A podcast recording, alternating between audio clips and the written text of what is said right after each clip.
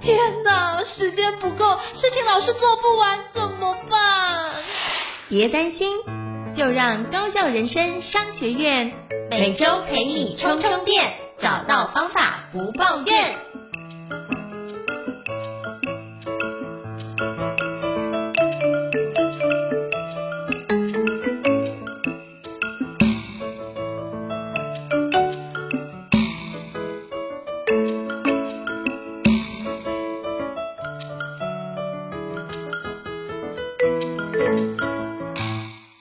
大家好，欢迎大家来到高效人生商学院。我是赵应成，我是电脑玩物的站长伊瑟。Hello，伊瑟老师又见面了。许多人想要达成的梦想很多，而人生苦短，如果用相对高效的方式进行，进而让人生丰富精彩。高效人生商学院与你一起前进。想请教伊瑟老师，我们今天想要聊什么样的主题呢？我们今天聊聊看，在今年即将进入最后几个月的阶段，我们呢如何帮自己做好我们的。年度总整理跟年度回顾的这个议题，那不知道应成老师平常会不会在什么时间、什么阶段，怎么样帮自己今年来做一个年度的总整理或年度的回顾呢？我基本上会分几个部分哦，就是第一个部分是，但一个礼拜日常的回顾我都会做一下，那我当然就用心智图法方式帮我做一下一个礼拜的回顾，而我这个礼拜做的有没有哪个地方？呃，做得很好的部分有没有已经达成进度？有没有哪个地方需要做一些修正跟调整？那么什么样的事情耽误到？那或者是什么样的事情就是还没有来得及处理？我都会做一个基本的复盘。那这做完之后，我就会做一个就是在一个月的回顾，就是在年呃月底的时候，比如说十月底，我就看一下这个月我做了什么事情，然后。做完之后，我就看一下，那有没有什么东西要调整，那就知道是这个月调性。比如说之前懒逸，就知道哦，这个月调性基本上都是属于一个慵懒的状态。我就大概是知道不能给自己排得太紧，有些东西 delay 你也不能要求自己说啊，这个东西一定要完整。我觉得那时候是体力也无法达到，那我觉得这件事情就要放过自己，那你就要告诉自己，那或许下个月我就可以把它追回来，用比较多的一个方式。那可能课程比较松的部分，我就想说，那这个。有多一点时间，我怎么把其他的工作可以跟上进度？所以我就会用这个角度去看看，嗯、这个月的部分怎么样去完成？呃，哪个东西还没完成，就把它做一个进度的一个推进。然后我当然每一季会简单的看一下我们哪个东西要调整，所以我基本上会做每周、每月、每季。那通常做每季之后，我以前我还会做个就半年度的部分回顾，可是我发觉做每季之后，基本上我。半年也差不多，因为每季的状况只要有达成第一季、第二季，基本上也差不多都能够完成。那你就看一下第一季跟第二季有没有哪个地方要调整。大致上，呃，第一季的内容都会在第二季里面的部分做上追上进度，所以我基本上的话也就是直接复盘第二季的一个环节，就大概可以解决掉半年度的一个环的部分了。所以后来就我会做就是，呃，一周、一月、一季。那接下来都是直接跳过半年，我直接做一整年的回顾。那一整年的回顾，我不会再去详细看细节，我就会直接把那四季的回顾直接拿出来做相关的总结。我觉得这才是一个相对比较有效的方式。那你就知道说哪个东西完成了多少。那尽可能我就会把一些相关我很在意的 content 把它量化。比如说举个例子，像我自己就很在意，就是比如说我上课的总时数。这可能是我要量化的指标之一，然后上课的天数，然后再是上课的客户的家数，那我就去算，那老客户有多少，新客户有多少，那我这部分的呃续购率有多少，那我可能去了解一下，这个是就是日常的工作，那再就是。有没有什么新的 project？比如说今年就是因为这样有新的，比如说像 podcast 的部分，那我就看，哎，今年有什么样新的展开？那再就有没有什么新的线上课程去做相关的一个堆叠，或者是新的书？那你就知道这是新的。那有没有什么东西是额外的其他方面的管道去展开的？我就看，哎，可能今天有几个类似的。呃，通路的合作案，或是有一个新的产品或新的其他的品类项目，那都会把这些事情做展开。怎么样策略联盟，都会把这些事情做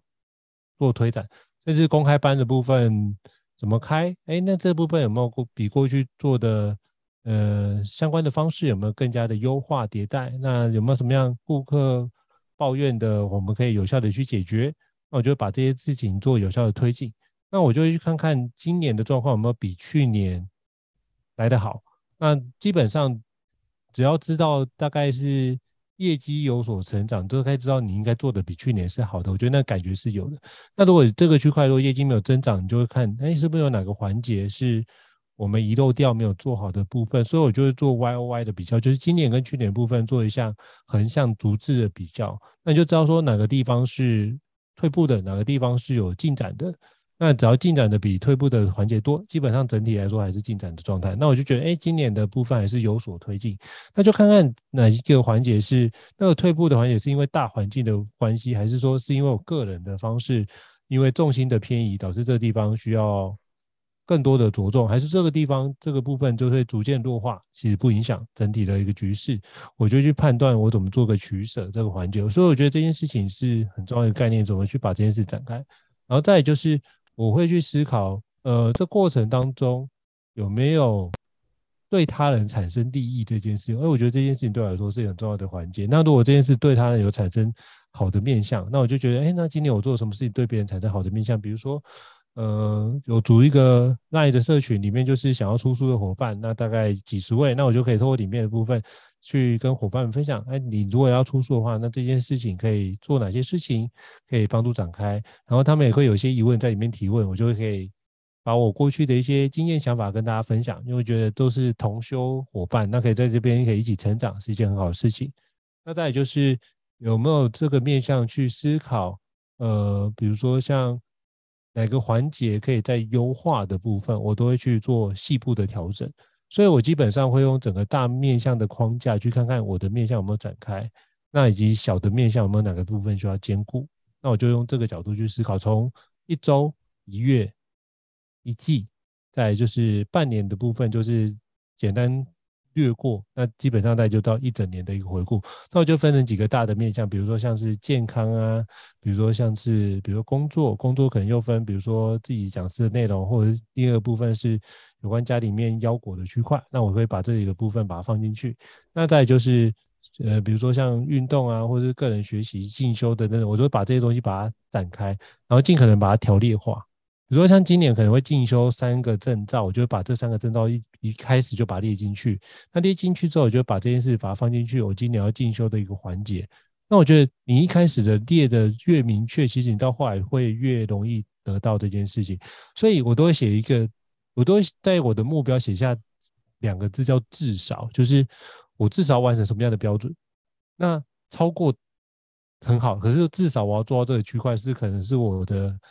呃，六十分的及格的标准，或是我觉得，哎，自己起码要做到这样的一个状态，才会是一个比较好的推进。所以，我就会先设了一个我一定要完成的一个下限，把这个下限先完成之后，其实很多事情就发觉好像没那么难，而且只定一个下限，发觉其基本上只要能够花时间都能够跨越的过去。我觉得这就会让自己不会觉得哇，怎么一看到事情这么多，就觉得很多时候没有动力。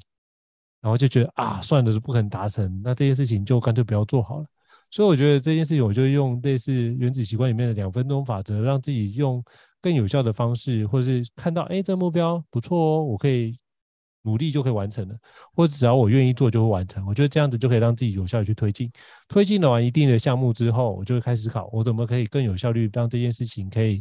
量体可以倍增。那我就用这个部分来优化点。呃，优化跟迭代相关的一个内容，所以如果是我的话，我会用这个方式去调整，然后这个方法如果能够迭代的话，我之后就会用新的方法去重新贯彻一遍。所以我基本上会每一季做完这样的一个回顾，我觉得是一个比较重要环节，因为每一季做完回顾之后，你就可以知道，哎，下一季我可以用什么样新的方法做。那这个新的方法就是在实践三个月，那这个方法有没有可以有效的去把这件事情迭代起来？如果可以的话，那我就觉得，哎，这个方法可以用。那我就会把它变成标准作业流程，然后把相关的一个细节的内容再做优化。比如说像现在剪 Podcast 的影片这件事情，我就可以用比较有效率的方式完成。那我就以前可能要花，比如说一两个小时啊，从听完再把这个东西优化。可是现在可以用相对比较短的时间做相对相对多的内容的说明，甚至什么相关文案，我就找到相关的方式可以有效的去。呈现，那我觉得这个部分就可以把很多的内容可以逐步的把它碎片化，但是它是在一个有节奏的方式往前推进。但是我可以利用哪些是零碎时间做，所以我就把这个部分把它 SOP 写下来，那就知道说哪些东西可以做哪些事情。那我只要判断这个时间足不足够完成这些事就可以了，我就可以迅速的去判断我要做或不做。那不做，我可不可以哪些事情在这么短时间可以做，就赶快把那些事情给往前推进。所以我觉得这个区块会每一季会逐渐的调整优化这件事情，就发觉自己的工作效能会有所提升。所以其实基本上我会用这个方式来做好相关的环节，而且基本上有所提升的时候，你换回过来看总整理，就会发觉。哎，大部分事事情都完成了。我觉得大部分事情都完成之后，就觉得这件事情要给自己肯定，就觉得哎，其实自己做的还不错。这段时间做了非常多的事情，我就觉得哎，这样的回顾，其实这样回顾啊就觉得哎，自己今年过得好像是一个还不错的一年。虽然说外面的世界很动荡，我们也很多时候要因应很多的事情，可是综合起来，我觉得每年都用这种方式来做检讨，会觉得哎，自己过得还蛮。充实，而且我觉得这样检讨完，觉得自己是会给自己肯定，内心会有一种富足的感觉，所以这是我大概会尝试的一个方式。我觉得听完应成老师的分享啊，其实有一个关键的重点，就是真正的年度总整理跟回顾，应该是在平常的工作流程中就应该要进行的。比如说，应成老师刚才有提到，其实很多 SOP 的复盘。就是在每一次做完任务的当下，我们就会去进行调整。然后应成老师也有提到说，我们每一季进行的复盘，让我们下一季可以接续上一季的这个整理，继续推进新的这个阶段性的产出，这样子才不会说到了年底，难道我要去回顾我一月的这个执行的效能，然后执行的绩效吗？这早就已经来不及了嘛。所以我自己其实也常常很疑惑一件事情，就是说到底。真的有必要年底来做一个总整理跟回顾吗？那另外一个想法是，难道我今年完全不做任何整理跟回顾，我等到年底来做一个总整理跟回顾，这样来得及吗？这样会真的有效吗？因为很多真正的经验的调整，很多真正的我们需要改进的步骤，都应该是要在任务做完的那个当下，我就开始进行改进，开始进行调整了嘛。它是一个。胤丞老师刚才提到的，它是一个接续的过程，就是我不会是在今年的十二月，然后改进我今年一月的缺点，这样子怎么会来得及？我可能是每一个月都有一些细微的调整，然后到了十二月，我已经找到了一个跟一月几乎不一样的新的，但是更有效的工作流程跟方法。那我只是确定这个方法，继续往下个年度推进。那有时候这个年跟年之间，老实说，我觉得它只是一个人为的界限。但是对事情来说，它其实就是一直接续着的一个事情；对时间来说，也就是一直接续着的这个时间而已。那如果说真的要做一个什么总整理跟回顾，我觉得那可能不是在经验上，因为我觉得真正的经验、真正的 SOP，我们一定要在，尤其像我们 Podcast 的第四个单元也有提到，真正的复盘是每一天每一个当下，我就进行一个最简单的复盘，就进行一个经验的改进。这样的整理跟这样的回顾才是最有效的。不过有时候我们当然会在年底的时候去做一个，比如说今年的总绩效的统整，今年我创造了多少的业绩，然后今年我上了多少堂的课，今年我的这个收入、我的理财的成效等等等等的，我们可能会做一个数据的整理，一方面让自己有一个嗯，我今年的这个成绩的成就感，然后也让自己可以跟前一年或者是下一年。去进行一个比较，那这个、嗯、这个角度来说，当然是无可厚非的。那但是如果说我们真正的经验的整理跟回顾，我觉得那个真的是应该要随时来进行。不过呢，如果回到我自己真实的经验，难道我完全不做任何的年底总整理跟回顾吗？倒也不是，我自己大概会有三个步骤来做，但是绝对不是在这个时候才去。反省自己之前可能做对做错的步骤，或做什么经验的整理，不是这样子的。我大概会做几个步骤。第一个呢，我也会看看我今年到底完成了哪些这个重要的专案、重要的这个任务。那可能在我的笔记系统当中，我会捞出那些今年范围里面完成的专案跟任务的笔记。那我自己在做这个回顾的目的呢，除了有时候难免人需要一点成就感，欣赏一下说，哎，我今年确实也完成了不少事情。尤其当假设刚好遇到一些挫折，就遇到一些低潮的时候，看看其实今年也完成了不少的有效的任务，那也可以帮自己重新带来这个动力。但是我会有另外一个角度，就是我会来看看我今年完成的这些专案跟任务呢，它有没有顾好我人生中一些不同的重要的领域，比如说会不会今年呢，其实可能在工作上完成的专案足够了。在人生中、生活当中、亲子家庭当中完成的专案跟任务的数量跟成果 OK 了，可是呢，会不会在我的呃可能课程安排或者是部落格的这个自媒体的经营上呢，这个完成的专案任务的成果还不够？我可以在年底我会做一个把完成的专案跟任务捞出来看一下，然后去比较我在人生中自己想要关注的几个领域，有没有哪个领域呢？它的专案任务的数量呢，是比其他领域更少，或者是更多的。但是我做这个的目的不是要让人生的每个领域都平衡，因为我觉得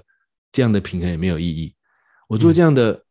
分析，只是想要让自己知道说，哎、嗯，会不会是我现在其实更想要把我的眼光专注在我的工作上，希望在工作上能够创造出一些。更与众不同的产品，更与众不同的成果。然后，另外，我希望把更多时间留给我的家人，留给孩子，可能最重要的一个成长阶段呢。那我下年度是不是要照着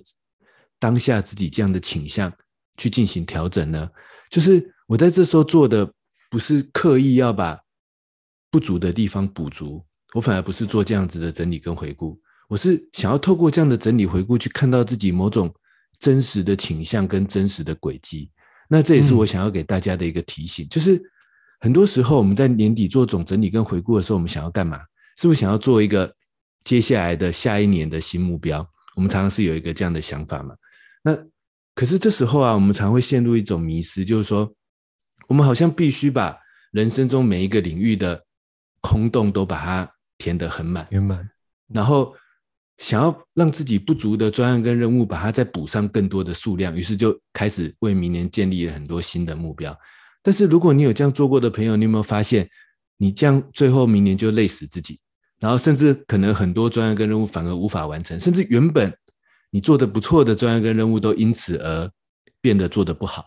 因为它分配的时间变得更少，反而陷入一个更混乱、更多专案跟目标无法完成的这个状态。所以我觉得。一个年度的整理跟回顾啊，它其实真正要看到的是我的真实的轨迹，我的真实的倾向。我这个人有没有在今年完成这些专案跟任务的过程当中，已经产生了某些改变了？意识到自己有了某些倾向或者想法或者目标或者眼光的改变，然后认识真实的自己。这样子我才有办法继续推进接下来我可能想要的那个倾向，想要的那一个目标，这是我会做的第一件事情。就是，但是关键就是，可能也有些朋友会去回顾自己的专案跟任务，但是我的回顾方法是我想要看到的是自己真实的倾向到底是什么。好，然后接下来我会我也会做一个步骤，就是我会把一些完成的专案跟任务以及它相应的资料进行一个这个。封存整理的动作，这个是这个其实是我自己的一个系统的整理啊，就是我自己在我的这个笔记系统当中，其实呢会区分两大区块，一大区块是那些我正在执行中、计划中的专案任务的笔记，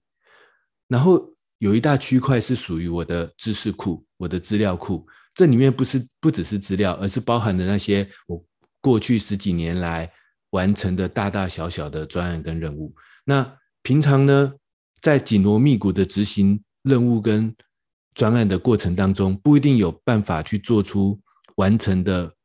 东西，把它封存好的这个动作。所以我会在年底的时候，帮自己的笔记系统做一个很简单的，也不用花很多时间，因为就只是有点像是把它移到另外一个资料夹的感觉而已，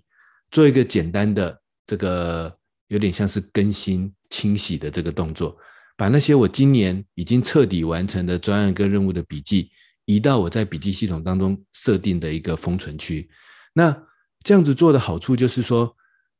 我以后每次打开我的笔记系统，我会优先打开在那些正在执行的专案跟任务的分类里面。然后这时候在里面留下来的就是真正正在执行的专案跟任务，而不是那些已经做完的。也就是把已经做完的，它就变成所谓的封存，以后备而不用参考的资料。然后我一打开我的系统，打开我的工作流程，优先看到的不会是资料，而是那些真正正在做的专案跟任务。嗯，有时候在执行当中没有时间做这个步骤，我就在年底总整理的时候，把它做一个这样子简单的区隔跟分类，这是我会做的第二个步骤。那第二个步骤，第一个步骤其实可以结合在一起，因为这同一时间我就在回顾我今年到底完成了什么专案跟任务，我的倾向到底是什么。然后接下来啊，我会在年底总整理跟回顾的时候做第三个步骤，就是针对那些我倾向很想要去做的。那些专案、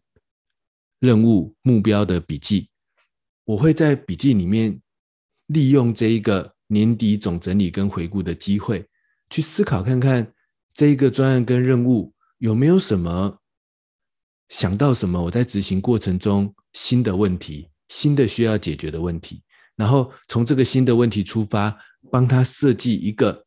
明年我准备开始推进的一个新尝试、一个新挑战。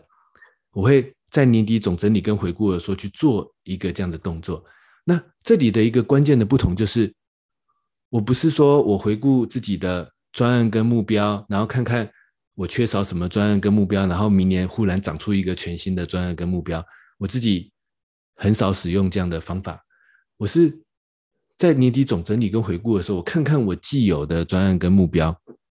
然后呢，利用这个机会，因为之前也是一样，我可能大多时间投注在执行上，但我可以利用这个机会呢，或许就是一个简单的周末，我就看那几个最重要的专案的笔记，然后看看我可不可以在这个机会里面想到这里面有没有什么新的问题需要解决，然后为明年来设计一个新的尝试。我举一个简单的例子，比如说去年去年的年底的时候，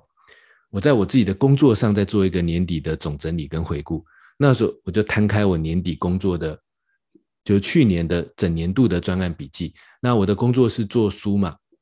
所以我就摊开一本一本书籍的这个专案笔记，看看我在这些书籍的专案流程、它的成绩，然后我我做到了什么样的成果。那我就想，这些这个专案笔记有没有什么新的问题没办法解决呢？然后去年年底的时候，我就从这里面看到一个新的问题是。好像我们现在在做书的过程当中，只能依靠那些线上的其他的媒体平台、线上的这些网红来帮我们推书。我们好像自己缺少一个自己推书的这个有效的方式，然后嗯，利用现在最流行的线上的方式来凝聚我们的读者，让大家看到我们的书，曝光我们的书。所以我在去年年底在做这个年底总整理的时候，我就想到一个新问题。我也应该在工作流程中设计一个可以线上推书的方案。然后那时候我就帮自己设计了一个新挑战，就是今年我要来做很多场的线上导读会。那所以有追踪我的朋友就会发现，我今年一直在分享 我做的很多书籍的线上导读会，然后邀请大家来这个参加。那但是这个就是我在去年年底总整理回顾的时候，我去我尝试在这个回顾整理的时候。除了看到我做到的成果之外，去想这里面还有没有什么新问题需要解决，然后为这个新问题我设计一个新的尝试，然后于是我这个专案就可以继续延续下去，然后甚至下一年我就聚焦在这个年底总整理回顾里面找到这个新尝试来去做一个新的挑战，那甚至这样子的方式也可以帮我找到明年我可以马上开始继续做下去的新的目标，这是我自己去做一个年底总整理跟回顾的方法。那不知道应成老师有没有什么样的回馈跟想法？我觉得你这样做的很完整。其实我刚听完之后，其实我觉得基本上这就是你在使用的防弹笔记法的相关的方式。你就通过这件事情，让自己可以同时兼顾过去的流程往前推进，然后可以去思考这件事情我如何避免突发状况影响到我的任务推进的相关的事项。所以我刚刚听完，哎，这就是你最近的力做那个防弹笔记术的相关的方法做法。其实你是把它。变成一个流程化的方式，然后我觉得这件事情是不只是聚焦在你要做的工作项目之内，可是你另外一个部分是，我有没有办法用这个方式来帮助我把我目前的方法论再去做优化跟迭代？因为这样时间管理里面，在那个斯蒂芬·科维也讲过，就是第一个部分是你要先决定什么是最重要的，第二个部分是你要把重要就是相关的事情把它排序优先次序。那第三个重点是很多人都会忽略，就是你必须把最重要的事用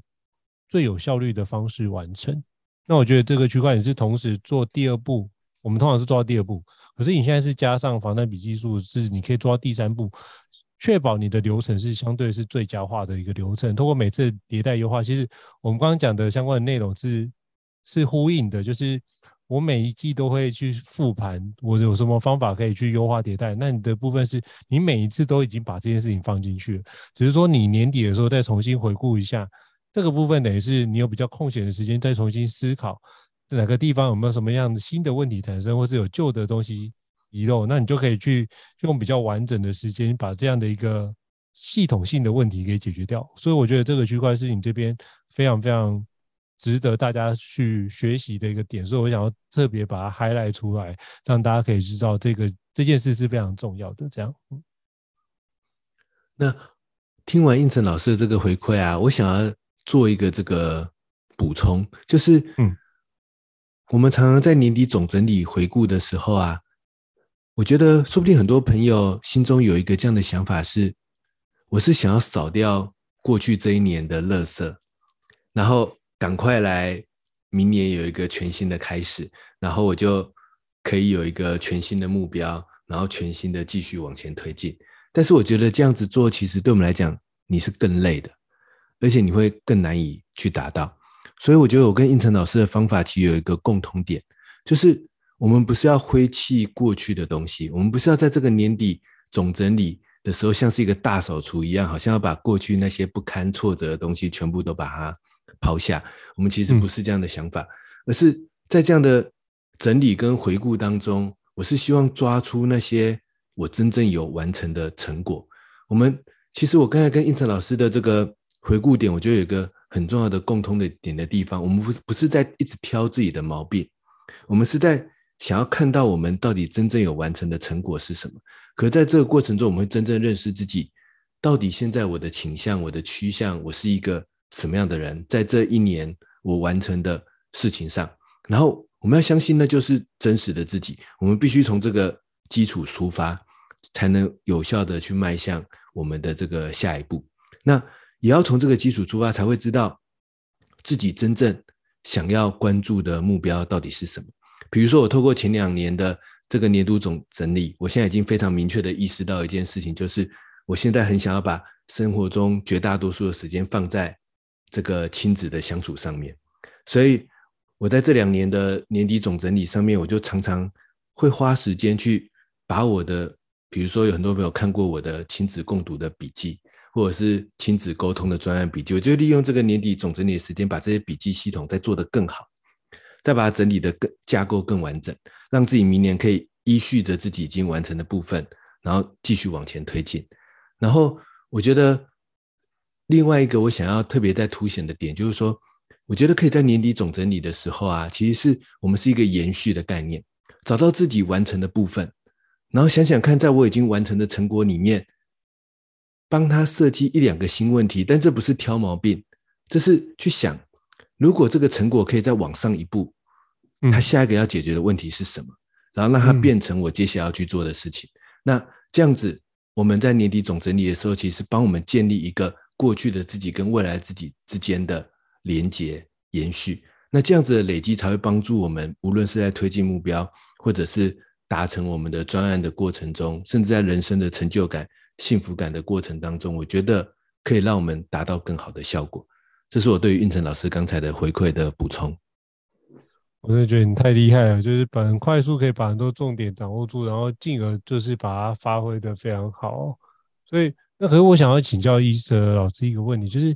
当你这样做完之后啊，你觉得大概要花多少的时间去完成这件事？因为我觉得，其实像我自己在做的过程，我大概会给自己留一个半天的时间，最好是没有人打扰我的状态，我就会把这半个小时，就是半天的时间，把它用来做复盘。然后复盘的当下，当然我就会很快速 review 完之后，可是我后面会花很多时间再去做。优化跟调整，所以那个区块比较像是那三个小时的环节，对我来说是一个开始的优化启动的一个计划。我后面可能会预留两个礼拜，就是去把这个东西迭代优化完成。我对我而言，那个时间可能会长达三周的环节。如果你是说从头到尾完成的话，可能会三周。我想请教一下，大概如果是你的话，大概会花多少时间在做呃年度总回顾这件事情上面？基本上啊，我的方式是，我就利用这个空档的时间来做就可以了。因为当然这个前提是因为我本身已经有一个笔记系统，上面已经是平常就一直在复盘、一直在整理的专案任务的笔记，所以我并不需要在总回顾的时候再去很多不同的地方去捞资料或捞东西出来，因为它就已经既有的在我的。笔记系统当中的，而且在我原本的分类方法里面，他们随时都可以被呼叫出来。所以很有可能是，比如说这个周末刚好下午有两个小时的这个空档，或许我在当下我先把这个笔记系统当中的关于自己的工作专案的笔记都先列出来，然后就像我刚才做的讲的，我看看我今年完成了什么成果，然后接下来下个步骤，其实这是同一个步骤啦，然后就把已经完成的就封存起来。然后还在进行中的呢，我就当下想一个新的问题，然后试试看，想想看，他接下来可以推进的一个新的挑战是什么，我就把它补充上去。那我觉得这样子对我来说，一个领域的笔记可能就是真的是两个小时左右的时间就可以做好的，因为我并不会在这个时间再去关注它的小细节了，因为这些小细节在日常的工作流程的复盘中早就已经都做好了。我不会去看笔记下面的仔细的行动清单，嗯、这些我都不会去看。我只是看说啊，我大概完成了几个成果。那假设有十五个成果，那就十五则笔记嘛。然后十五则笔记当中，十二则已经完成了，十二则就推到封存区。这不就三十分钟之内就可以完成的事情了吗？然后接下来那剩下的三则笔记呢，它细节已经不用看了，但是它达成的成果，如果还有什么可以有新的问题或新的挑战，可以让。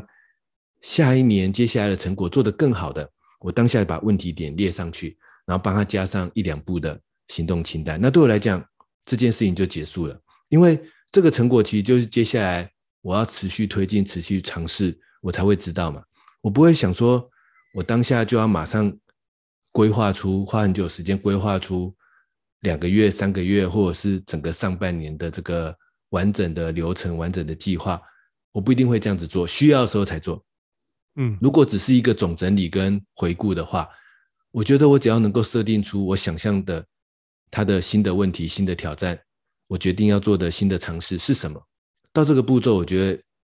对我来讲就功德圆满了。等到下一次我要继续做这个任务的时候，我就会看到上一次总整理回顾的笔记嘛，我到时候再去真正工作的时候，再去仔细拆解那个新挑战到底要做什么步骤，要怎么测试。我觉得我自己会用这样的一个方法。那这样子也可以让我在一个比较轻松的状态，然后分段的去回顾不同领域的这个专案任务的笔记，然后来做出一个年度的总整理跟回顾。我自己的方式是这样子的，嗯，所以基本上也会聚焦，就是等于是日常就已经做好那个系统的维护，然后基本上就用那个笔记的部分，就是重点把它做重点展开。那是比较花时间，就是可能有新的计划或者是。哪个地方做遗漏的环节，你会聚焦在这两个点，在这时候把它做个有效的复盘，甚至看看系统如何做迭代的方式把它做优化。那这个区块就会相对比较轻松，然后可是就会带有一种优化完有一种期待感会出现，就觉得，哎，那我明年我就用这个新的方式试试看，说不定会有新的展开，或者有新的成果。我觉得这个。就是等于是每次的聚焦的环节，是为了让这个系统更加完善所做的相对的应应跟应对。那你就要去看看是，当我觉得这两年是一个很好的测试方式，就是因为这两年很多极端的东西出现，那其实就可以让这件事情我们去看看我们系统能不能负担这么极端的状态。那如果可以负担这么极端状态，代表什么？哎，除非状况在比现在在严峻，不然基本上你应该的目前的系统都可以帮你有效去有效推进。那接下来就第二个部分是，呃，哪些东西是原来你可能要用手动的方式完成？那就看看新的系统有没有新的功能是可以透过呃，比如说人工智慧的方式，或透过其他电脑可以预先设定的部分，可以帮你展开。这样的话，你就会节省很多的时间。我觉得我那时候在做年终复盘的时候，就会去看看我目前的系统哪些东西是，呃，有没有什么样的工具可以帮我加速这件事情。比如说举个例子，现在可能很多的呃软体，像是比如说可以转成逐字稿的软体，我就会尽量的去使用这一类软体，帮助我把很多的 content 可以有效的去。产出，那你说这个准确率有多少？大概都八九成状态，所以其实基本上花在做相关逐字稿的时间已经可以大幅度减少。那这件事我就觉得，通过这样的节省时间，我一样可以完成任务。那完剩剩下的时间，我可以思考看，我可不可以做别的方案，或者是去把别的专案去做有效的去推进。那这件事情就是在原来隔前年可能没有的一个区块，那我在今年就会因为这样。帮我的流程做优化，所以我觉得技术的演进这件事也是可以让你的流程优化一个非常重要的一个因素。千万不要因为就是这个工具觉得哦，要学一个新工具很麻烦，就直接放弃这件事。其实我觉得，当你愿意尝试一些新的做法的时候，你就发现很多事情可以有效的去推进。可能原来你的做法已经这样的方式已经到极限了，可是用新的方式做，虽然说你觉得刚开始学一个新的工具可能花很多时间，可是当你做一个完全的。呃，所谓的典范转移之后，其实发觉这件事情会更加节省你的时间。所以，比如说刚刚听一泽老师分享，我就想说，哎，对，我那要花那么多时间去做迭代，那当然是我想要把它做一个比较完整的复盘，或者是我可能要把那个流程再去做优化。那其实我能不能透过那个优化的过程，变成是时时刻刻在做那个系统的维护，就可以降低我在那段时间花的时间，而且它就逐渐的去迭代这件事情就好。就变成是一个动态的方式去做，那这件事情就可以大幅度节省时间。所以我也在透过这个方式跟伊慈老师去做这样的一个学习。所以透过目前的，我觉得有几个很重要的关键，像我们今天聊的第一个部分，就是你一定要有一个属于自己的流程，而这流程尽可能要能够包含你大部分的工作项目，甚至是包含一些经常见的突发情况，应该都要包含进来，去确保这个流程依然可以运作。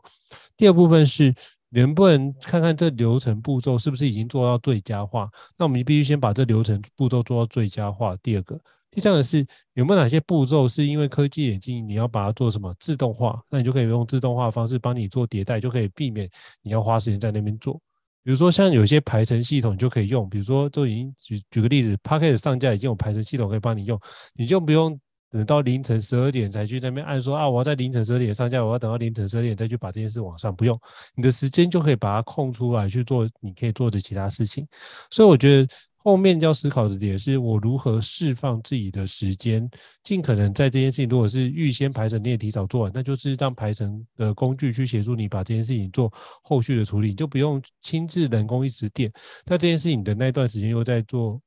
时间的更有效的。利用，那就会空出来，那你就可以把它用在别的工作上面。我觉得这样的部分就会透过呃自动化的方式帮你加速一次，然后透过那个相关的工具，你可以再加速跟迭代，我再加速一次。所以这个部分的加速是会形成一个加成的效果。那这各种方式可能有三支箭同时并行的话，其实这加成效果就会非常的惊人。所以我想要透过这个方式再补充一下这个环节。